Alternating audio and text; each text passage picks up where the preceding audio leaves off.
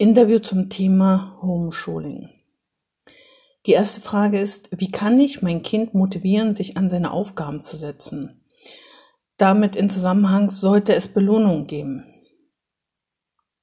Ich sage mal so, wenn ein Kind generell nicht motiviert ist schon bei den Hausaufgaben oder ähm, dass die Freude am Lernen äh, verloren hat, dann wird es schwierig, das Kind zu Hause zu motivieren. Ich glaube, es wird immer schwieriger, ein Kind zu motivieren, wenn es in der Schule schon große Probleme hat, wenn es mit dem Lernen große Probleme hat. Ähm, es sei denn, andere, äh, andere, anderer Fall, ich habe auch gehört, dass äh, Kinder, die in der Schule große Probleme hatten, zu Hause viel besser und viel mehr gelernt haben, weil der Druck weggefallen ist, ähm, weil man sich ganz in Ruhe hingesetzt hat, weil man viele Sachen weggelassen hat und das ist dann schon, ja, wie kann man motivieren? Motivieren kann man, indem man wirklich den Druck rausnimmt. Was anderes geht gar nicht. Mit Druck und Angst können wir kein Kind motivieren, kein einziges. Ähm, es wird dann vielleicht, wenn es äh, Angst hat oder so oder äh, unter Druck steht, was machen, aber ob das dem Kind dann gut geht damit, das bezweifle ich. Also, wie kann ich trotzdem mein Kind motivieren, überhaupt etwas zu tun? Sie sollten erstens mit dem Kind sehr viel darüber sprechen, wie fühlt es sich, dass es wieder zu Hause sitzt, dass es ähm, zu Hause alleine arbeiten muss. Sie sollten mit dem Kind sich hinsetzen und ähm, am besten täglich, welche Aufgaben sind machbar für das Kind und welche sind nicht machbar für das Kind.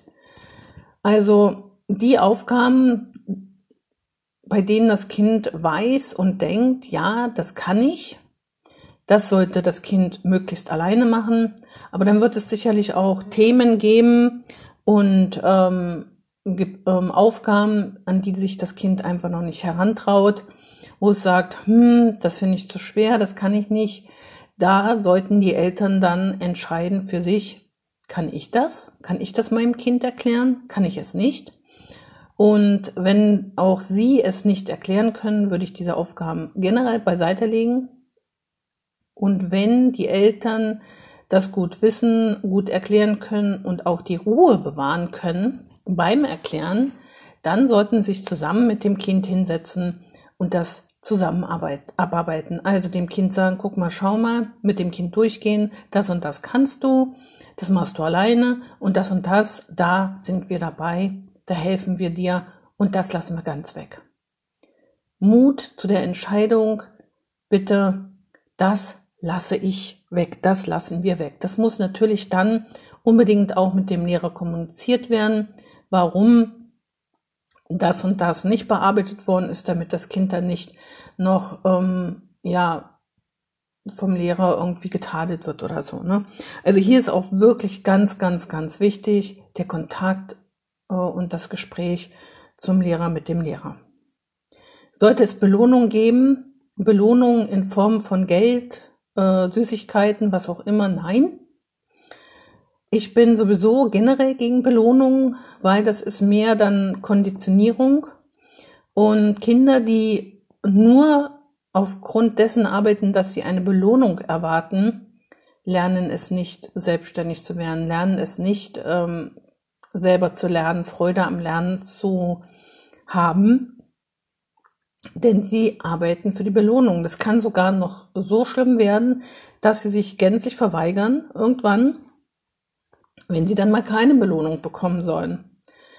Ähm, die Belohnung sollte eher so aussehen, wie gesagt, dass man sich zusammen hinsetzt, dass man Verständnis für das Kind hat, dass man sagt, heute Abend, wenn wir alle fleißig waren, dann setzen wir uns alle zusammen hin und machen was Schönes selbst wenn das Kind gescheitert ist und dann nicht fleißig war, sollte man sich diese Auszeit, diese Familienzeit unbedingt trotzdem nehmen, damit das Kind weiß, egal was ich jetzt schaffe, was ich nicht schaffe, meine Eltern ähm, lieben mich, sie verstehen mich, sie wissen, wie schwierig diese Situation ist und sie, wir verbringen eine schöne Zeit am Abend. Oder wir schauen gemeinsam einen schönen Kinderfilm, wir lesen zusammen, wir spielen zusammen. Spielen ist ähm, eine wunderbare äh, Sache, um also keine Lernspiele, sondern andere Spiele, ähm, weil beim Spielen äh, da lachen wir, da sind wir entspannt.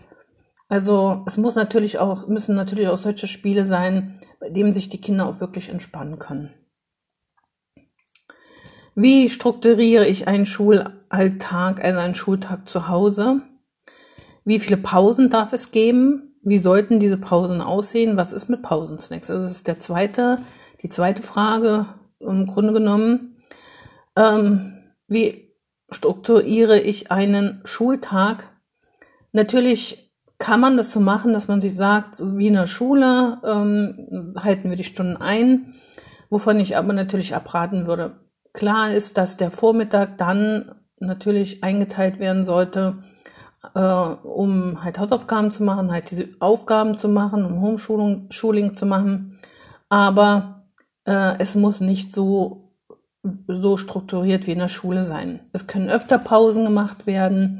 Es kann auch eine größere Mittagspause eingelegt werden, weil das hängt natürlich auch ab, wie lange kann sich Ihr Kind konzentrieren.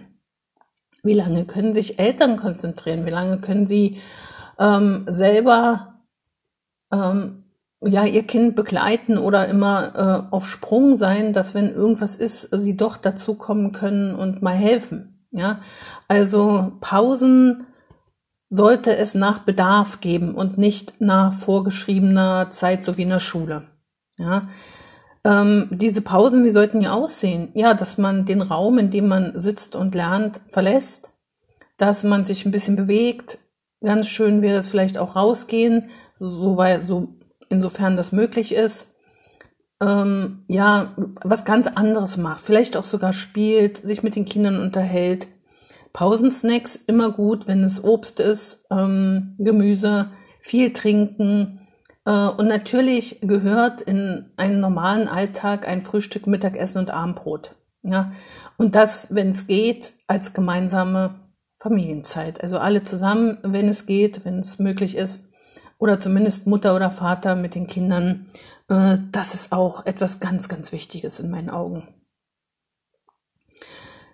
Die dritte äh, Frage oder der dritte Komplex wo lernt man am besten? Wie sollte das Umfeld aussehen? Worauf gilt es zu achten? Was gilt es zu vermeiden?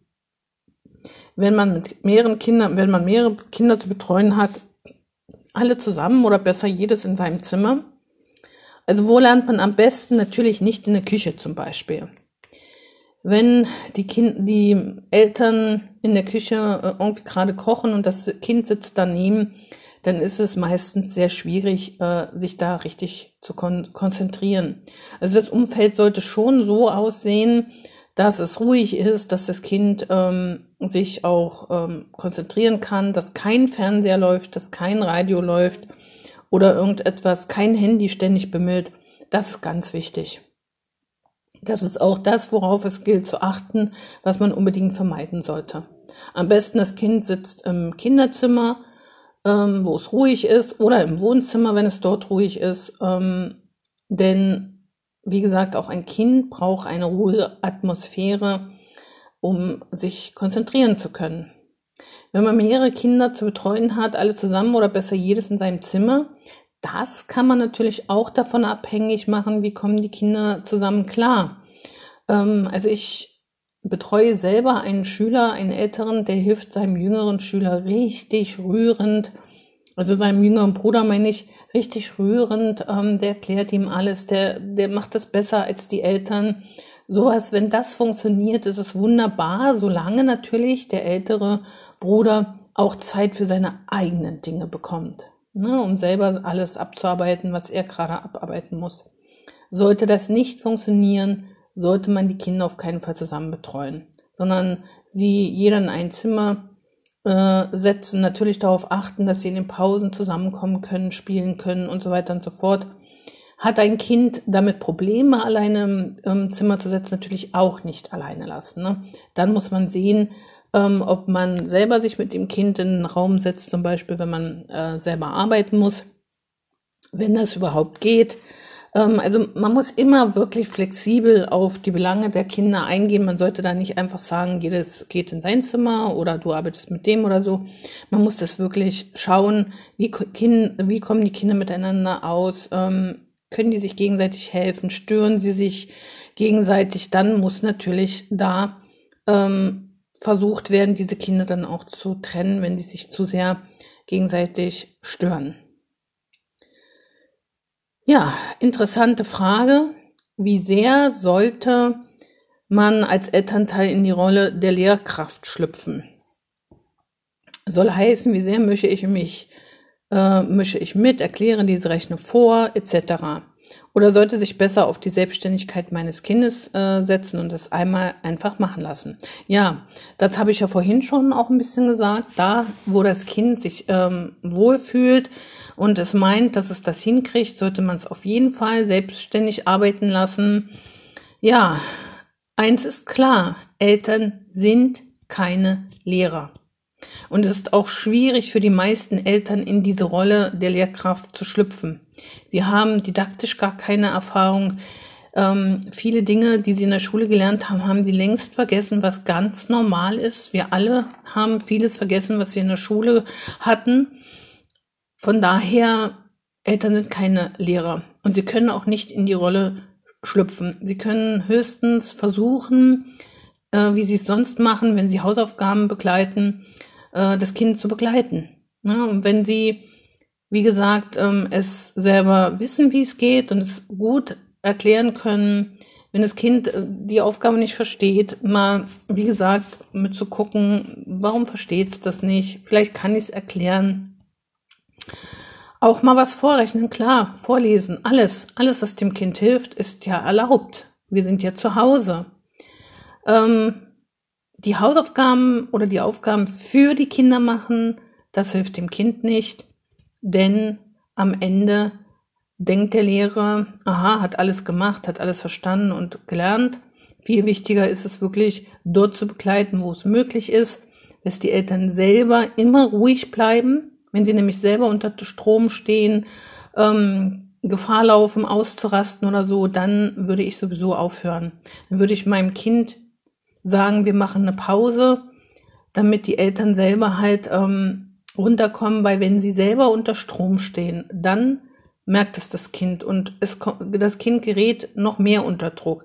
Also das ist nicht gut für das Kind, auch für die ganze Beziehung zu den Eltern nicht, zwischen Eltern und Kind.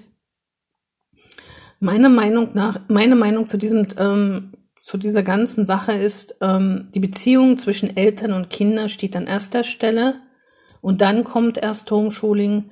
Ähm, also wenn die Beziehung zwischen Eltern und Kindern bedroht ist aufgrund von Homeschooling, dann muss man sich Hilfe holen oder bestimmte Sachen eben weglassen, was ich ja vorhin auch schon gesagt habe. Ja, der Austausch, also nächste Frage, wie wichtig ist der Austausch mit Mitschülern, auch über die Schularbeiten? Wie könnte dieser idealerweise aussehen und wie wichtig ist es, dass auch die Lehrer während des, ah, das ist schon wieder nächste Sache. Ich mache erstmal Austausch mit Schülern, ist sehr, sehr wichtig. Wenn es halt privat nicht geht, weil ähm, man Kontaktsperre hat oder so, kann man das ja auch schön über Skype, über Zoom machen weil wenn sich Mitschüler gegenseitig helfen, das ist oft noch viel besser, als wenn genervte Eltern da helfen. Also wenn es dann Freunde sind und der eine kann gut Mathe, dann kann, können die ja zusammen Mathe machen, der andere kann besser Deutsch oder irgendwas anderes, ja, gemeinsam dann die Hausaufgaben auch über ähm, online machen. Ich denke, das äh, ist sogar eine ganz tolle Sache, weil die Kinder dann wieder ähm, diesen sozialen Kontakt haben. Und sozialer Kontakt ist so, so wichtig. Während des ersten Lockdowns habe ich so viele Kinder gehabt, die mir erzählt haben, dass sie sich einsam fühlen, dass sie ähm, traurig sind, mit ihren Mitschülern keinen Kontakt haben zu können, ähm, nicht mit ihnen spielen zu können, sich nicht mit ihnen treffen zu können. Äh, da, also wenn da die Möglichkeit ist, sich wirklich auszutauschen über online, übers Internet, das ist doch ähm, einfach richtig toll. Und wenn die Mitschüler sich gegenseitig ähm, die Aufgaben erklären ähm, und sie zusammen machen, das ist ja auch ähm, ja richtig toll, wenn das funktioniert. Wie wichtig ist es, dass auch die Lehrer während des Homeschoolings präsent bleiben? Ähm, Klassenchat per Stream. Also ich finde das sehr, sehr wichtig. Überaus wichtig, dass Lehrer ähm, präsent bleiben, dass sie den Kontakt zu den Schülern halten, weil äh, ja, wir sind soziale Wesen und dieser Kontakt mit Menschen ist so wesentlich, ist so wichtig. Ähm, ich hatte gesehen, da unten war noch mal eine andere Frage, die dem äh, so ähnlich, also die so ähnlich ist. Also ähm, zum Beispiel ein Beispiel: Meine erwachsene Schülerin hat mir erklärt, dass ähm, sie von ihrer Uni ähm, ja Aufgaben zugeschickt bekommen hat, die auf einem Video erklärt worden sind. Und dann hat sich, sie sich dieses Erklärvideo angeschaut und hat gesagt, irgendwo hat's gehakt und ich bin gar nicht mehr mit klargekommen. Ich brauche den Austausch, ich brauche den Austausch mit ähm, einem Lehrer, ähm, mit demjenigen, also wir beide üben Mathe, also mit mir um halt wirklich da ähm, das dann am Ende doch gut zu verstehen. Also ohne Lehrer geht Lernen nicht. Ohne Begleitperson, ja, ich nenne sie jetzt Lehrer oder Lehrperson, ähm, wird bei vielen das Lernen nicht so gut klappen. Es gibt natürlich auch ähm, sicher auch äh, Kinder, Jugendliche, ähm, oder Erwachsene, die nur mit Medien, mit, mit Apps und sowas auskommen, aber viele werden damit nicht klarkommen und immer noch trotzdem jemand braucht, der mit ihnen bestimmte Sachen durchgeht, das erklärt, nochmal bespricht, nochmal wiederholt und ähm, die Zusammenhänge erarbeitet. Ja, und da sind wir auch schon, wie sehr darf der Computer eigentlich eine Rolle beim Homeschooling spielen? Darf er natürlich eine Rolle spielen. Man kann äh, lernen zu recherchieren, man kann sich Videos anschauen, alles Mögliche. Aber das darf nicht das Einzige sein. Es darf nur ähm, eine gewisse Rolle spielen, aber nicht die Hauptrolle. Wichtig ist nach wie vor beim Lernen der Kontakt zu Menschen, mit Menschen, mit dem Lehrer, mit Eltern, mit, äh, mit Mitschülern. Also das, diese soziale Komponente ist für mich richtig, richtig wichtig. Zu guter Letzt die Frage aller Fragen, wann ist es genug? Welches Lernpensum halten Sie am Tag für machbar? Äh, gibt es einen allgemeingültigen Maßstab, an dem sich Eltern orientieren können? Nein, gibt es nicht. Jedes Kind lernt anders, jedes Kind hat ein anderes Lernpensum, jedes Kind ähm, ist, ist anders, entwickelt sich anders, kann was anderes. Ähm, es kann sein, dass es die einen Aufgaben ganz schnell bewältigen kann, die anderen gar nicht. Ähm, ich denke einfach, man sollte sich immer an dem Kind orientieren, was ist für das Kind machbar und nicht daran, welcher Berg da liegt. Im Zweifelsfalle muss man den Berg halt nur zu, zur Hälfte abarbeiten. Manche Kinder schaffen noch weniger. Ähm, kommt ja auch drauf an, wie viel überhaupt äh, zugeschickt wird, wie viel abzuarbeiten ist. Ich denke, einen allgemeingültigen Maßstab kann es nicht geben, weil jedes Kind individuell ist.